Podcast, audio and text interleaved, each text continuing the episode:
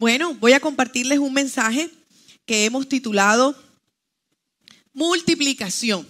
Si le mueve ahí al del lado y dígale, es mi tiempo de multiplicación. Vamos, que la palabra tiene poder. ¿Cuántos quieren multiplicación? Yo quiero multiplicación. Quiero que Dios me multiplique el resultado de mi esfuerzo. Sí, que yo pueda ver esa cosecha de lo que siembro, el esfuerzo de lo que hago, mis inversiones, eh, crecimiento en todas las áreas de mi vida. Y es que Dios desde el principio, cuando estableció a Adán y a Eva en el Edén, los bendijo con una bendición de multiplicación. Ese es nuestro Dios. Acompáñame a lo que dice Génesis capítulo 1, verso 28.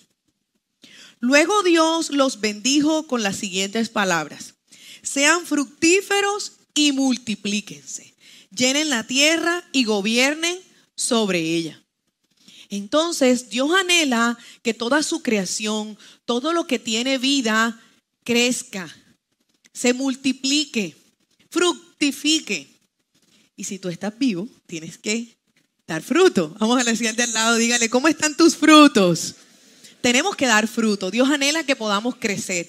Puede ser que haya áreas en nuestra vida en las que nos sentamos estancados. Usted diga, bueno, yo sigo en lo mismo, puede ser que en esta área yo no tengo resultados, yo me siento estancado en esta área de mi vida. Pero el Señor anhela que sus hijos puedan tener buenos resultados. Dice la palabra de Dios, frutos que glorifiquen a Dios, que nuestra vida dé frutos mediante los cuales las personas puedan ver a Dios. El fruto tiene una particularidad, ¿verdad? Es lo que usted ve en un árbol. Usted ve el árbol frondoso. ¿A cuánto le gusta el mango? Uy, mírenme, ese mango es para mí, no se lo coman. ¿Sí? Usted está viendo el fruto y le llama la atención. Y Dios quiere que esos frutos en nuestra vida sean vistos, pero para darle gloria a Él. Realmente Dios nos diseñó con el deseo en nuestro corazón de ver las cosas crecer. Es algo que Dios puso dentro de nuestro corazón. Entonces, mire un ejemplo. Un entrenador eh, eh, instruye a su equipo para ganar. Él quiere que su equipo crezca. Un arquitecto edifica esa estructura, ese edificio, para verlo finalmente habitado, finalmente que sea útil. Un labrador labra la tierra, siembra la semilla y espera que Dios derrame la suficiente lluvia y el suficiente sol para que dé una cosecha abundante. Dios nos diseñó en nuestro corazón con el deseo de crecer. Diga conmigo, voy a crecer. Dios anhela eso. Entonces, hemos determinado este, este mensaje así, multiplicación, porque creemos que si nosotros tenemos a Dios, que es el dador de la vida, estamos sanos y crecemos en nuestra vida, va a llegar la multiplicación. Ocurre lo mismo con la iglesia. Dios cuando nos llamó a dirigir este rebaño, cuando nos dijo, establezcan la iglesia, preparen a las personas, también tenía un gran deseo en su corazón de que la iglesia tuviera miembros saludables, miembros que puedan crecer espiritualmente y miembros que se multipliquen. Entonces diga conmigo, todo lo sano crece y se multiplica. Si tú estás sano, emocional, espiritualmente, tú debes crecer y multiplicarte. Ahí es donde deberíamos preguntar, Dios, ¿será que hay áreas en mi vida que no están sanas? Porque puede ser que no tengamos multiplicación en esas áreas. Vamos a conocer un poquito la parábola, cómo Jesús habló de los diferentes terrenos. ¿Cómo está el terreno de mi corazón? Hagamos el análisis. Y dice así, un sembrador salió a sembrar. Al esparcir la semilla, una, una parte cayó junto al camino y fue pisoteada y los pájaros se la comieron. Otra parte cayó sobre las piedras y cuando brotó, las plantas se secaron por falta de humedad. Otra parte cayó entre espinos, que al crecer junto a la semilla la ahogaron. Pero otra parte cayó en buen terreno. Así que brotó y produjo una cosecha del ciento por uno. Diga, ese soy yo. ¿Cómo está el terreno de tu corazón? La semilla es la palabra de Dios que se deposita en el terreno de nuestro corazón. Y el Señor dice que Él es el labrador. Así que Él es el que ara la tierra de mi corazón. ¿Qué tipo de terreno eres tú? Vamos a revisarlo. El primer terreno nos dice que hay un terreno que es el que se llama junto al camino. Pero veamos, ese terreno no es un terreno seguro, porque se dice que allí la semilla es pisoteada y los pájaros se comen la semilla. El segundo terreno, las piedras. Dice aquí que no tiene humedad y que esa semilla se seca y se muere. El otro terreno son los espinos. Entonces se ahoga, porque los espinos es como si fuera una maleza que crece mucho más que la semilla y termina ahogándola y también se muere. Y el otro terreno es el buen terreno, donde la semilla brota y crece y da una gran cosecha. ¿Cuántos terrenos hemos hablado? Cuatro terrenos. A ver, pregúntele al lado, ¿y tú cuál crees que eres? A ver, hágale examen allí, pregúntele. ¿Cuál crees que eres tú? No, mire, yo estoy entre la piedra, entre el espino. La verdad, Dios me está sacando las espinitas de a poquito, porque el Señor habla de que nuestro corazón es el terreno donde se planta la semilla. Y la Biblia también dice que hay semillas que dan fruto al 30, al 60 y al 100 por uno. ¿Tú cuántas semillas quieres dar? ¿Cuánta cosecha? Al 100. ¿Cuántos quieren dar al 100? Si te quedas ahí entre el 30 y el 60, pues yo creo que Dios quiere que crezcas más. Pero recuerde, puedo tener en mi corazón piedras. Puedo tener en mi corazón espinos que van a ahogar la semilla de la palabra de Dios y yo no voy a poder ser la persona que Dios quiere que yo sea. Debo permitir que Dios entre y limpie mi corazón. Muchos de nosotros por muchos años podemos venir a la iglesia y hacerle el quite al trato del labrador. Les comento que yo estuve por varios años en una iglesia eh, sin dejar que Dios entrara a mi corazón. Y duré cuatro años allí yendo cada domingo, pero en mi vida no pasaba nada. Y llegó un momento difícil, una prueba difícil, y, y allí fue que empecé a conocer realmente quién era Dios. Y anhelé entonces, anhelé entonces que el Espíritu Santo llegara a mi vida y que yo pudiera tener una comunión verdadera con el Señor. Que nadie me tuviera que obligar a orar, que nadie me tuviera que obligar a ir a la iglesia, que yo no tuviera que ir obligada a la iglesia, sino que dentro de mí Dios despertara un gran anhelo por estar con Él. Y realmente hasta que tú no le permitas que el Espíritu Santo entre y labre la tierra de tu corazón, no vamos a poder dar ese fruto que el Señor espera que nosotros demos. Vamos a identificar un poquito cómo es que el Señor quiere limpiar el terreno de nuestro corazón y cómo Él espera que nosotros eh, podamos dar ese fruto abundante. Conozcamos un poquito a Dios el labrador con su viña. Juan capítulo 15, verso 1, y voy a estar haciendo un resumen hasta el 8. Juan capítulo 15. Dice así, yo soy la vid verdadera y mi Padre es el labrador. Toda rama que en mí no da fruto, la corta, pero toda rama que da fruto, la poda para que dé más fruto. ¿Tú quieres que te poden o quieres que te corten? Señor, la poda, por favor. Porque la poda es otra oportunidad. Pero cuando Dios te corta, te puede decir, te voy a dejar un rato allí en el trato del desierto. El verso 5, yo soy la vid y ustedes las ramas. El que permanece en mí, como yo en él, dará mucho fruto, pero separados de mí no pueden hacer nada. Verso 8, mi Padre es glorificado cuando ustedes dan mucho fruto y muestran así que son mis discípulos. Entonces, Dios anhela que nosotros podamos mostrar esos frutos, pero el trato del labrador es venir a limpiar esta viña, que es mi vida. Ese es el plan del Señor. Dios ha establecido que el mejor terreno, el mejor lugar para plantar mi vida es en la casa de Dios. Si yo planto mi vida en la casa de Dios, el labrador va a venir a limpiarme. Y dice la palabra que voy a echar raíces y me voy a convertir como los cedros del Líbano. ¿Alguno conoce los cedros del Líbano? si los ha visto de pronto en, algunos documentales, crecen muy altos. ¿Sí? Es más, allí, allí nos habla también de las palmeras. las palmeras crecen muy alto, tienen unas raíces profundas y son difícilmente de ser arrancadas de ese lugar. Mire cómo dice el Salmo 92, Salmo 92, verso 12 al 14.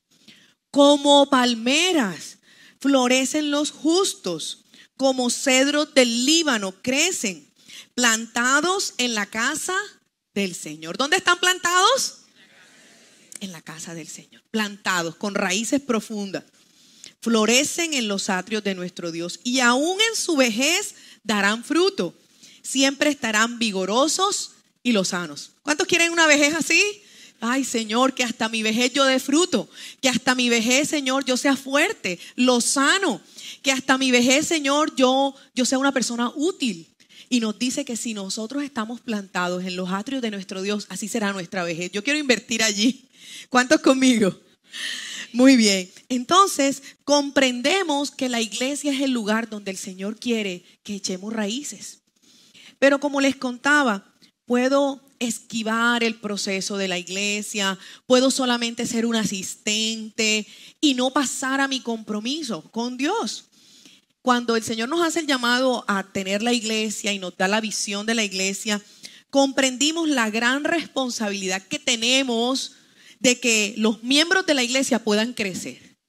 Que usted no solamente sea un asistente de domingo, porque si no su vida no va a dar fruto. Si yo no paso al siguiente nivel de compromiso, de permitir que el labrador venga a entrar a lo profundo de mi corazón, las semillas que cada domingo se siembren allí probablemente se ahoguen, se las coman los pájaros, sean pisoteadas y ese tiempito se pierde. Aproveche la hacia al lado y no pierdas la avenida, aproveche allí.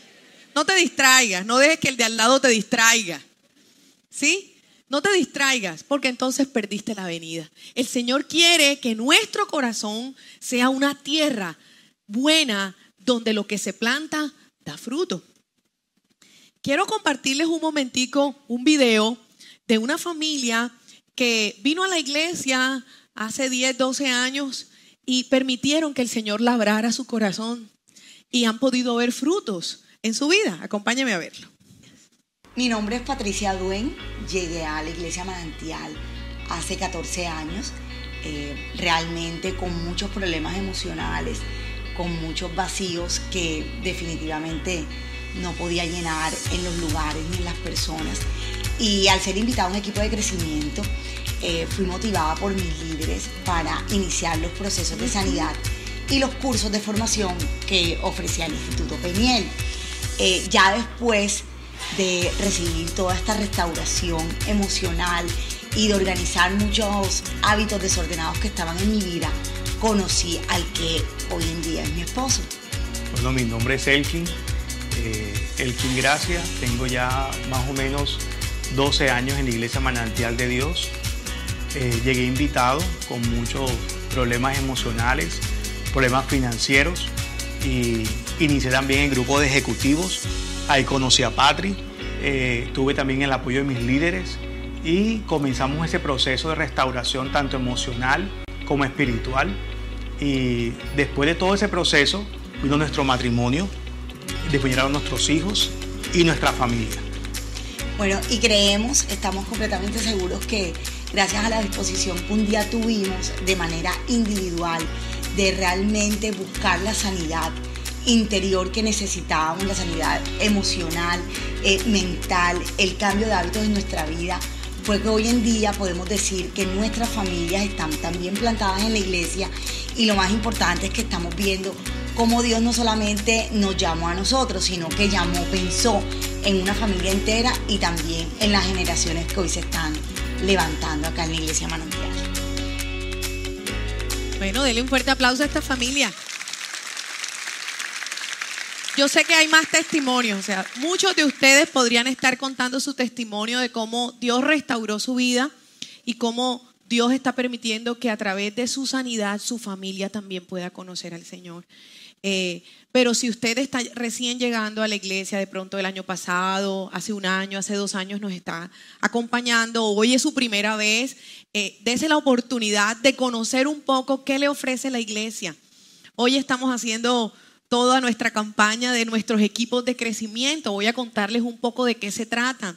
¿Cómo es que yo vengo a la iglesia y el Señor quiere que yo eche raíces profundas? Que yo pase eh, no solo de ser un visitante cada fin de semana, sino que yo pueda ser parte de, que yo me vuelva una columna en la casa de Dios, dice la palabra. Acompáñeme un poquito a cómo dice la palabra de Dios que el Señor espera que nosotros podamos crecer. Efesios capítulo 4, verso 11 al 16. Dice así, ahora bien, Cristo dio los siguientes dones a la iglesia. Los apóstoles, los profetas, los evangelistas, los pastores y los maestros. Dios quiere que todos nosotros nos convirtamos en alguno de estos dones, que podamos desarrollarlos. Ellos tienen la responsabilidad de preparar al pueblo de Dios para que lleve a cabo la obra de Dios y edifique la iglesia, es decir, el cuerpo de Cristo. Ese proceso continuará hasta que todos alcancemos tal unidad en nuestra fe y conocimiento del Hijo de Dios, que seamos maduros en el Señor. Verso 14. Entonces ya no seremos inmaduros como los niños no seremos arrastrados de un lado a otro ni empujados por cualquier corriente de nuevas enseñanzas. Verso 15, en cambio, hablaremos la verdad con amor y creceremos en todo sentido hasta parecernos más y más a Cristo, quien es la cabeza de su cuerpo, que es la iglesia. Verso 16, Él hace que todo el cuerpo encaje perfectamente y cada parte, al cumplir su función específica, ayuda a que las demás se desarrollen. Y entonces todo el cuerpo crece, está sano y lleno de amor. Dios anhela que cada uno de nosotros pueda crecer, pueda ser sanado. Y luego, en eso que hemos sido consolados y restaurados, podamos ayudar a otros. Ese es el proceso de crecimiento que yo pueda ser restaurado, que los frutos de mi vida se vean y producto de eso yo pueda ayudar a otros. El plan del Señor es ese. Y así tu familia pueda también llegar a los pies del Señor, tus amigos, tus conocidos, porque cada uno de nosotros es puerta de bendición para que otros lleguen a conocer al Señor. La iglesia ha establecido un proceso de crecimiento que lo desarrollamos a través de cinco propósitos. Si tú no los conoces, yo te voy a invitar a que puedas hoy, a través de esta pequeña presentación, conocerlos. Ayúdame al de al lado así, dile, esto se va a poner bueno. Vamos, despiértese. ¿Listo? Esto se va a poner bueno. A esta hora ya no deberíamos tener sueño. Entonces, sacúdete un poquito, a ver. Porque si te duermes a esta hora, significa que hay un demonio arrullándote ahí. Vamos, dígale, fuera demonio de sueño. Saben que Satanás es experto en eso, ¿verdad? En lo que tú necesitas para tu sanidad, para tu liberación, en ese momento o te dan ganas de ir al baño, te suena el celular, el de al lado te cuenta un chiste y te distrae. ¿Para qué? Para que tú no te puedas llevar la semilla correcta en tu vida. ¿Listo? Entonces, el proceso de crecimiento lo desarrollamos a través de cinco propósitos. El primero lo llamamos convocar y lo tenemos aquí en esta imagen. Convocar plantar, crecer, adorar y servir. Convocamos a través de estas reuniones, a través de las reuniones en nuestros equipos de crecimiento, a que muchas personas puedan conocer a Jesús. El segundo, plantar. Establecemos procesos mediante los cuales las personas puedan echar raíces, conocer más profundamente a Dios a través de nuestros equipos de crecimiento. Los equipos de crecimiento son grupos diseñados de una edad, o de afines, intereses afines, para que allí puedas ser pastoreado, puedas tener un líder, una persona que te ayude en tu crecimiento. El tercero, el crecer. Dios anhela que podamos crecer. ¿Cómo crecemos? Profundizando más en la palabra de Dios. Que tú puedas tomar los cursos de formación. Que tú puedas eh, establecer los nuevos cimientos espirituales que van a hacer que puedas cambiar ciertos hábitos que Dios anhela que cambies como ese hombre nuevo que Él quiere. El otro es que te conviertas en un adorador.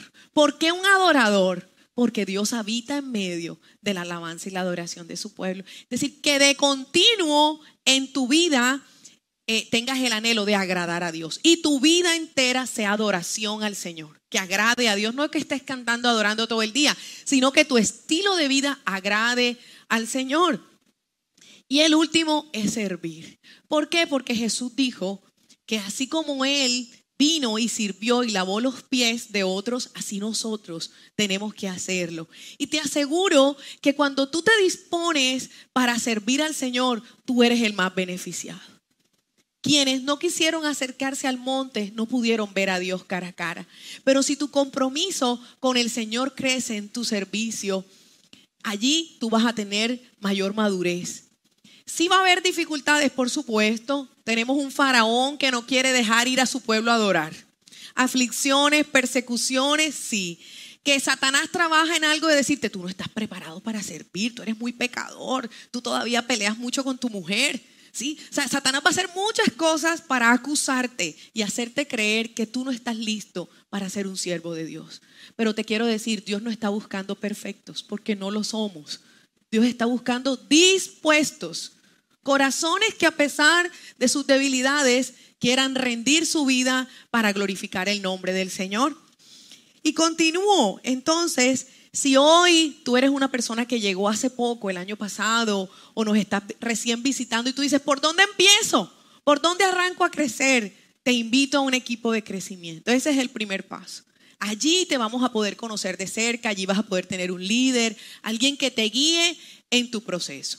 Pero recuerda, debes abrir tu corazón. Hay personas que pueden estar años incluso en un equipo, pero nunca quieren abrir su corazón.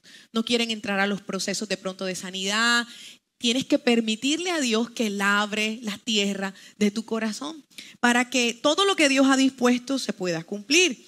Lo segundo, permite que ese líder te guíe. Lo tercero, participa de los encuentros de sanidad. Dentro de poco vamos a tener nuestro encuentro afirmando mis pasos.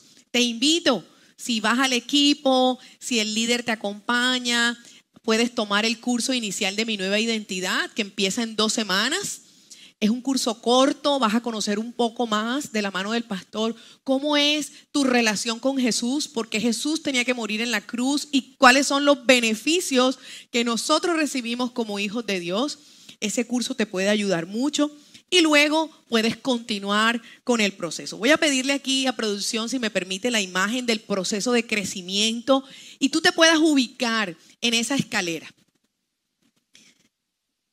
¿Cómo te ves allí en el programa Nueva Vida, que es lo que nosotros desarrollamos en esta primera etapa? Tú puedes tomar el curso Mi Nueva Identidad, que es el que empieza ahora, en dos semanas.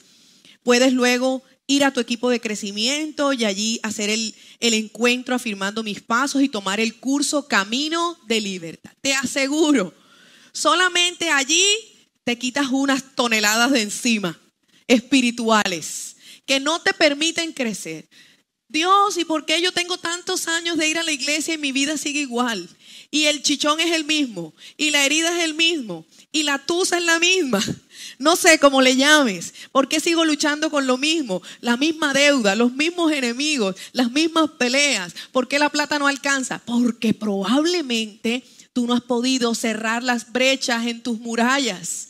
Y Satanás todavía bombardea tu vida todavía entra con derechos, con, reclamaciones legales por pactos, por maldiciones, por pecados. En cambio, a través del encuentro tú empiezas a cerrar esas brechas en tus murallas para que Satanás no pueda entrar a sabotear tu vida. Y los que ya llevan años aquí en la iglesia pueden mirarse allí. A ver, cuéntale al de al lado. ¿Y tú en qué etapa vas? Cuéntale a ver al de al lado, cuéntale. Lili, pregúntale allá a tu compañero. ¿Y tú dónde vas? No, yo voy allí en el que tiene la bandera, en el encuentro vencedores. ¿Cuántos van a su encuentro vencedores ahorita? Levante su mano. ¿Cuántos van? Muy bien, va para su encuentro vencedor. ¿Quién más por acá? Muy bien. ¿Por qué? Porque haciendo el proceso te ayudamos a revisar muchas áreas de tu vida. Y tú le permites a Dios limpiar tu corazón. Si tú pasas a ese pasito más de compromiso, tu vida espiritual va a ser transformada. ¿Listo? Entonces, si tú permites que Dios transforme tu corazón, que Dios limpie la tierra de tu corazón, las semillas de la palabra de Dios van a dar muchos frutos. Efesios capítulo 4, verso 23 al 24. Dice, en cambio, dejen que el Espíritu les renueve los pensamientos y las actitudes. Hágala hacia al lado, deja. Duro, a ver, lo despierte. Deja que el Espíritu te renueve los pensamientos y las actitudes. ¿Quién tiene que dejar que el Espíritu entre? Yo.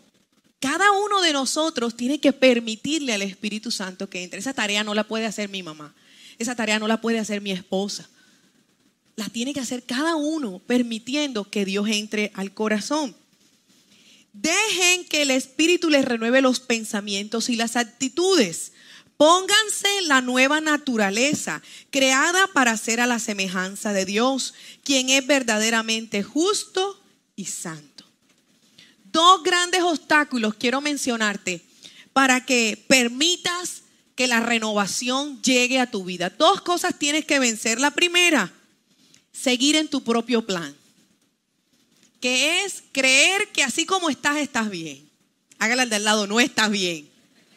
No estás trabajando en ser la mejor versión que Dios estableció.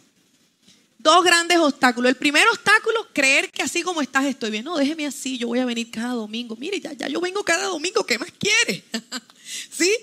No me insista más. Ya, ya es una, ya es una ganancia que yo esté aquí. Pero te quiero decir que si tú no te comprometes de corazón con tu propio proceso de sanidad, no va a pasar nada. ¿Listo? El primer obstáculo es creer que así estás bien y que no tienes que hacer nada. El segundo obstáculo, obrar con un corazón terco. El terco no se deja enseñar, sino a su manera. Mire cómo dice la palabra. Jeremías capítulo 18 verso 6. Voy a leer el 6, el 11 y el 12. Jeremías 18. ¿Acaso no puedo yo hacer con ustedes, casa de Israel, lo mismo que hace este alfarero? Declara el Señor. Tal como el barro en manos del alfarero, así son ustedes en mi mano, casa de Israel. ¿Qué somos? Barro en las manos del alfarero. No pelees con el alfarero porque no te va a ir bien. ¿Sí? Él es el dueño de todo. Vuélvanse, pues cada uno de ustedes de su mal camino y enmienden sus caminos y sus obras. Verso 12. Pero ellos dirán, es en vano, porque vamos a seguir, vamos a seguir nuestros propios planes. Y cada uno de nosotros obrará conforme a la terquedad de su malvado corazón. Tienes dos opciones hoy. O sigues terco o te dispones para decirle, hazlo Señor, hazlo a tu manera. Y permites que Dios, como el alfarero, le pueda dar forma a este barro. Dice la palabra que nosotros somos vasija de barro y el Señor, que es la perla de gran valor, está en nosotros. Pero a veces se nota más el barro que el brillo del alfarero. ¿Cierto que sí? Muéstrale el barro al de al lado. Dile, a veces notas más este barro esta carne. Se me sale la mala respuesta, la ira, la rabia, el enojo, ¿verdad? La mentira. Si te descuidas, me robo la platica. ¿Sí? O sea, todas esas cosas con las que luchamos en el hombre viejo, en nuestra carne, a veces se nota más ese barro, no tratado, no transformado, que el brillo que el Señor quiere dar en nuestra vida a través de, de su presencia en nosotros. Y quiero dejarte con esta promesa para que hoy le digas al Señor que tú te quieres comprometer con tu proceso de crecimiento espiritual. Génesis capítulo 22, verso 16 al 18. Es un pequeño resumen. Dice así, el Señor dice, ya que me has obedecido, ciertamente te bendeciré Multiplicaré tu descendencia hasta que sea incontable. Tus descendientes conquistarán las ciudades de sus enemigos. Y mediante tu descendencia, todas las naciones de la tierra serán bendecidas. ¿Cuántos dicen amén? Dice el Señor que por cuanto obedecemos, Él nos dará territorios, eliminará los enemigos, nos pondrá en alto Nuestros hijos serán incontables, nuestra descendencia será bendecida. Así que no importa la edad que tengas, tú puedes luchar para tener un mejor estilo de vida en la tierra y que pueda, pueda el Señor brillar a través de, de esos frutos que el Señor quiere darle. ¿En dónde quieres estar en un año? Hágale la pregunta al de al lado. ¿En dónde quieres estar en un año? ¿Quieres estar igual que ahora? ¿O quieres realmente que ese labrador entre y limpie tu corazón? Eh, yo les quiero contar que por mucho tiempo eh, yo era confrontada con la palabra estando ahí en la iglesia. Y yo salía retada, desafiada a obedecer la palabra de Dios. Pero me encontraba con alguien frío, ¿sí? Que tenía mucha influencia sobre mí. me decía, ¿quién dijo? Tú estás bien así. ¿Sí? ¿Quién dijo que tú tienes que dejar la rumba y acostarte con el novio y dejar de hacer esto o aquello? Y apagaba la palabra. Así que hoy te recomiendo que lo que Dios ha hablado a tu corazón no dejes que nadie lo apague. Pasaron cuatro años en que yo estuve luchando para no dejar lo que Dios me exhortaba que yo dejara. Y no daba el paso de comprometerme con el Señor. Cuando permití que Dios exhortara mi vida, me confrontara de esas áreas, de esos hábitos, de esas actitudes que Dios quería que yo cambiara, entonces el Espíritu Santo se derramó sobre mí. Y empecé a conocer a Dios en otra dimensión. Nadie me tenía que levantar a orar. Nadie me tenía que decir que fuera a la iglesia. Yo tenía hambre y sed por la presencia del Señor. Yo quería más. Yo quería conocer a Dios. Yo quería que el Señor me hablara en sueños. Yo quería que el Señor me hablara a través de su palabra. Yo quería que el Señor me mostrara cómo estaba el corazón de la gente para poder clamar por ellos. Y eso llegó. Porque cuando tú buscas a Dios de todo corazón, Él se va a dejar hallar. Entonces no pierdas tu venida hoy. Dile al Señor que tú quieres empezar con Él un proceso real donde esas semillas en tu corazón van a dar fruto al ciento por uno. Y no te preocupes si hoy puedes sentir que todavía no es tu tiempo. Dios te está esperando. Y a cada momento Él va a tocar la puerta de tu corazón. Pero si hoy es tu día, yo te voy a invitar a que te pongas en pie. Y hoy le puedas decir al Señor que tú si quieres avanzar en ese proceso de crecimiento. Que tú si quieres que Él venga y labre tu corazón. Y si te pones en pie un momentico y oramos allí y le pedimos al Señor que trabaje profundamente en nuestro corazón, sin falta, Él lo hará se coloca la mano en su corazón un momento y le dice, ven Señor, no tengo excusas para la falta de compromiso contigo, Señor. No tengo excusas, Dios, para seguir viniendo a este lugar y no dejar que entres a lo profundo de mi corazón. Ven Espíritu Santo, entra Señor y labra profundamente este barro esta tierra de mi corazón. Señor, saca los espinos de mi corazón. Saca las piedras de mi corazón. En el nombre de Jesús, toda indiferencia, toda dureza, toda amargura, toda incredulidad, aún todo lo que está en este lugar que me distrae, toda filosofía, toda idea en mi mente todo aquello que me dice que no necesito estar aquí, todo aquello que me dice que no va a pasar nada aquí, que no va a pasar nada en mi vida, yo lo acallo ahora. En el nombre de Jesús, dele la orden que me suelta, Satanás. Toda tu obra, toda tu mentira, todo tu engaño, todo lo que tú haces para que yo me quede estéril, para que yo no dé fruto, para que mi vida no cambie, para que mi vida no avance, yo lo echo fuera en el nombre de Jesús. Si puede levantar su mano al cielo y declarar, yo creo que el Espíritu de Dios que mora dentro de mí me capacita, me fortalece, me convence y me lleva a un compromiso mayor en mi vida espiritual. Puedes contar conmigo, Señor. Estas manos te van a servir, estos pies te van a servir, esta boca va a proclamar tu palabra, tus maravillas, Señor. A través de mí muchos te conocerán, mi familia te conocerá, Señor, los jóvenes te conocerán, Padre, todo aquel que sufre, todo aquel que está solo, todo aquel que está luchando, batallando con la droga, con el alcohol, con el suicidio, todo aquel, Señor, que no tiene un camino claro, que se siente perdido, Señor. Yo quiero ser instrumento tuyo, Padre, para aquel que no tiene esperanza, para aquel que está solo, para aquel que no ha encontrado, Señor, aliento en esta tierra. Ayúdame, aún sáname a mí, Señor. Derrama tu sanidad en mi corazón, Dios. Para que habiendo sido consolado, yo pueda consolar a otros. Gracias por lo que estás haciendo en mi vida. Vamos, dele las gracias. Gracias por lo que has hecho hasta el día de hoy. Pero gracias por lo que harás. Gracias por lo que harás en mi vida, Señor. Yo lo creo. Que el que empezó la buena obra en mí la va a perfeccionar. Vamos, hay más. Levante sus manos al cielo y dígale, hay más, Señor. El que empezó la buena obra la va a perfeccionar. Llévame a ese nuevo nivel, Señor, de aguas profundas contigo, Padre. Donde yo pueda crecer, donde yo pueda madurar, donde yo no siga siendo un bebé espiritual, Padre, sino que yo pueda servirte, que yo pueda adorarte, que yo pueda enseñar a otros, que yo pueda disipular a otros. Señor, que a través de mi vida mi familia quiera conocerte, Señor. Gracias te damos, Dios. Gracias te damos, Señor.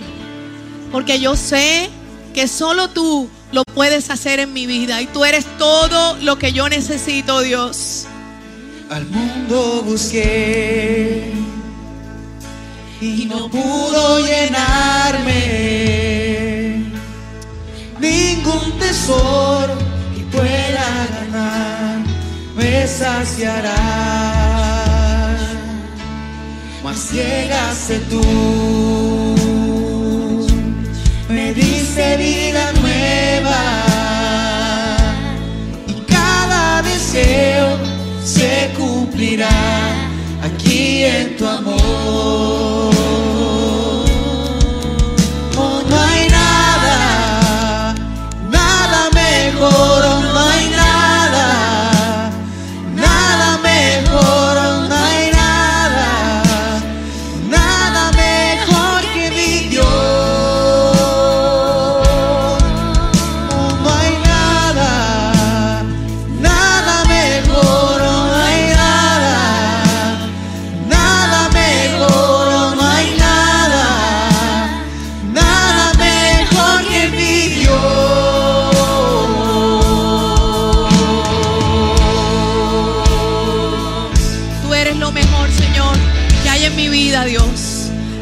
Señor, por escogerme a mí, Padre, por fijarte en mí, Señor. Como te dijo el salmista, ¿quién soy yo para que de mí te acuerdes? ¿Quién soy yo, Señor, para que vengas y quieras transformarme? Gracias por mirarme con amor, con misericordia. Gracias, Señor, porque estás interesado en hacerme vasija de honra, Padre. Sana mi corazón, Señor. Sana todas las heridas del pasado, Dios.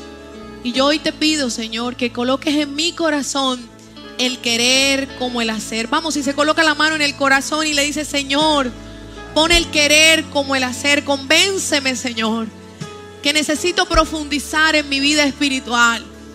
Que necesito meterme en las aguas profundas para arrancar toda maleza, para cambiar todo terreno, para sacar toda piedra, para que mi tierra de mi corazón pueda ser transformada y tú puedas sembrar las semillas de grandeza que tú quieres que germinen y den fruto al ciento por uno en mi vida. En el nombre de Jesús yo hoy renuncio a la escasez, renuncio a la pobreza, renuncio a la estrechez, a la limitación, renuncio hoy a la mediocridad, renuncio hoy al no hay, no se puede, es difícil, estoy viejo. En el nombre de Jesús toda excusa tiene que caer. En el nombre de Jesús yo me desato libre hoy.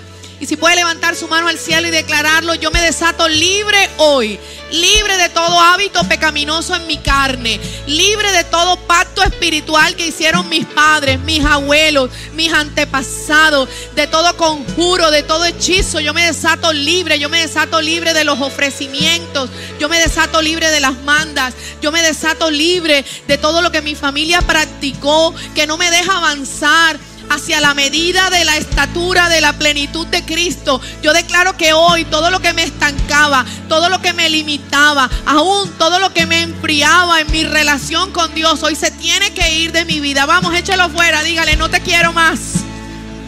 Yo sé que este es mi tiempo. Yo sé que mi vida va a cambiar. Yo sé que yo voy a conocer a Dios en una dimensión mayor porque yo sé que mi redentor vive y que los ríos de su espíritu hoy están lavando mi mente, están lavando mi corazón y están transformándome. Gracias Señor, porque seré lo que tú dices que yo sea. Tendré lo que tú dices que yo tenga. Poseeré los territorios que tú quieres entregarme. Y nadie lo impedirá. Vamos, dígaselo a Satanás. Nadie lo impedirá. Yo iré a las naciones a predicar la palabra.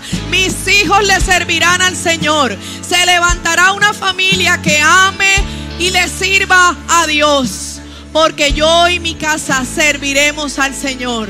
Gracias te damos, Rey. Te adoramos, Señor. Glorificamos tu nombre, Padre. Gracias, Señor. Y si por un momento allí cierra sus ojitos y le dice al Señor que entre a donde nadie puede entrar. Toma toda carga, Señor. Toma toda batalla, Dios interior. Toda voz de muerte, de depresión, de tristeza, de desánimo, de despropósito, de miedo. ¿Qué viene para mí? ¿Qué me espera en el futuro? Todo lo que me hace ver la vida negra, oscura, todo lo que me hace creer que no tengo futuro, todo lo que me dice sal corriendo, huye de aquí, vete de esta familia. Hoy en el nombre de Jesús, yo lo acallo y le declaro que mayor es Dios en mí, que Él es mi fuerza, que Él es mi ayuda y que todo saldrá bien porque no estoy solo. Vamos, y si usted necesita fuerzas sobrenaturales, Levante sus manos y dígale, Señor, si tú estás conmigo, todo saldrá bien. Aunque tenga que enfrentar gigantes, aunque haya grandes desafíos, aunque haya problemas, diagnósticos médicos, tú estás conmigo. Tú eres mi sanador. Tú eres mi ayudador. Tú eres mi proveedor, Dios. En medio del desierto abrirás un río para mí y yo cruzaré por un camino llano esa montaña. Gracias Señor, gracias. Gracias porque en un año nos queremos ver vencedores, triunfadores, Señor. Gracias porque en un año nos queremos ver fortalecidos espiritualmente, Señor. Y con un nuevo estilo de vida que te agrade. Te amamos, Señor. Si por un momento más ora por su casa. Si levanta la mano al cielo y ora por su familia. Señor, los que están en mi casa te necesitan. Llega todo aquel que no te conoce, Señor. Fortalece a mi familia, Señor, mis hermanos, mis padres. Sopla tu presencia allá, Señor. Abrázalo, Señor. El que se siente solo, el que se siente triste.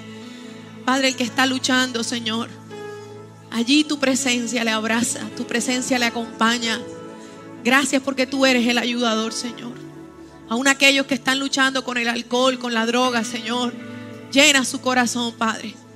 Llena su corazón, que puedan sentir tu amor, tu compañía y que tú eres la esperanza, Padre. Gracias por la provisión. Gracias, Señor, porque no faltará el vestido, el alimento en mi casa. Gracias, Señor, porque tú eres el que va delante de mi vida, delante de mi familia, Señor. Y eres el que abre ese camino para mí. Gracias, Señor. En el nombre de Jesús. Amén. Si le dice a Él que no hay nadie como Él, puede tomar asiento, no se preocupe. Nada, nada mejor.